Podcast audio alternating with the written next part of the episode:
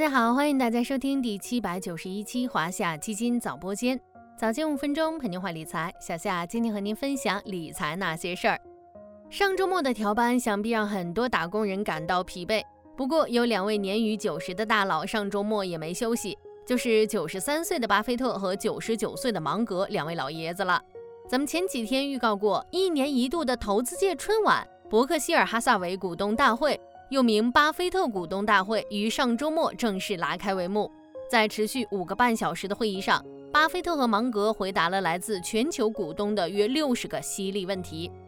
不知道有多少人跟我一样哈，等待巴菲特的新的投资观点已经成为了每个五一假期后的提神剂。今天呢，我们就来盘盘今年股东大会的亮点以及给咱们带来的投资启示。在股东大会召开前，伯克希尔披露了2023年第一季度财报，业绩是相当的亮眼，实现营收853.93亿美元，同比增长20.53%，净利润355.04亿美元，同比大增536.27%。前几天咱们聊过，去年伯克希尔投资上巨亏536.12亿美元，还好保险、铁路、能源这些主营业务给力哈。而今年一季度，伯克希尔的净利润主要是投资贡献的，一季度实现三百四十七点五八亿美元的投资和衍生品收益，折合人民币约两千四百零一点九五亿元人民币。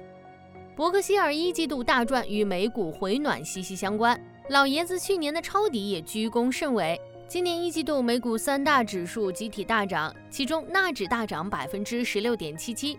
伯克希尔头号重仓股苹果暴涨百分之二十七点一一，去年苹果股价下跌于百分之二十期间，伯克希尔增持七百六十六点七万股。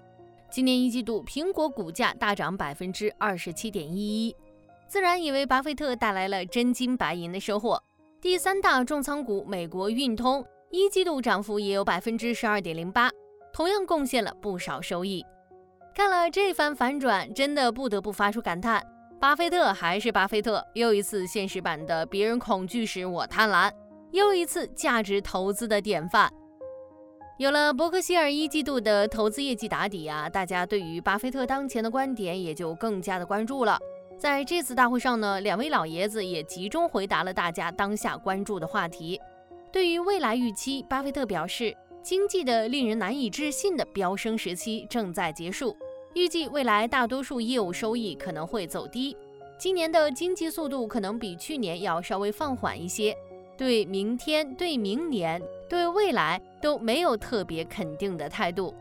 对于最近的银行业危机，巴菲特回应：在硅谷银行倒闭后，监管机构必须做出赔偿所有储户的决定，因为不这样做可能会损害全球金融体系。如果储户得不到补偿，将会产生灾难性影响。对于 AI 来说呢，两位的看法比较一致，给予肯定的同时，也有一些保留和质疑。巴菲特预计人工智能将改变世界上的一切，但认为它并不会超越人类智能。芒格也说，机器人的使用在全球将会越来越多，但他对个人对人工智能的一些炒作持怀疑态度。最后跟大家聊聊这次股东大会上个人印象最深的一段话。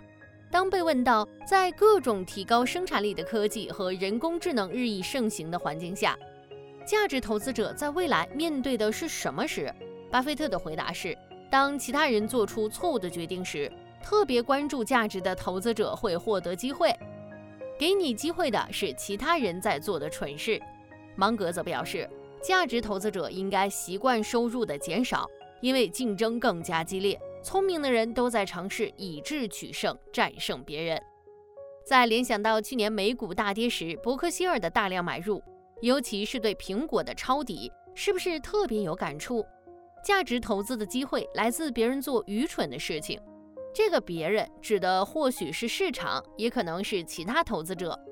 有时候下跌不一定是坏事，或许也是很多收益的来源。除此之外呢，两位老爷子还提到了一些非常有价值的观点，比如芒格建议大家知道自己能力的界限在哪里，谨慎地面对自己的投资组合。同时，他们也都建议年轻人花的钱要比自己赚的少，量入为出。在房贷之外，尽量不要负债，尤其是信用卡债务，因为你需要赚钱更多，才能跑赢信用卡债务的利率。两位老爷子呢，带给我们的不仅是投资智慧，还有很多的人生智慧。你对此又有哪些感触呢？也欢迎大家在评论区留下你的想法。好了，今天的华夏基金早播间到这里就要结束了，感谢您的收听，我们下期再见。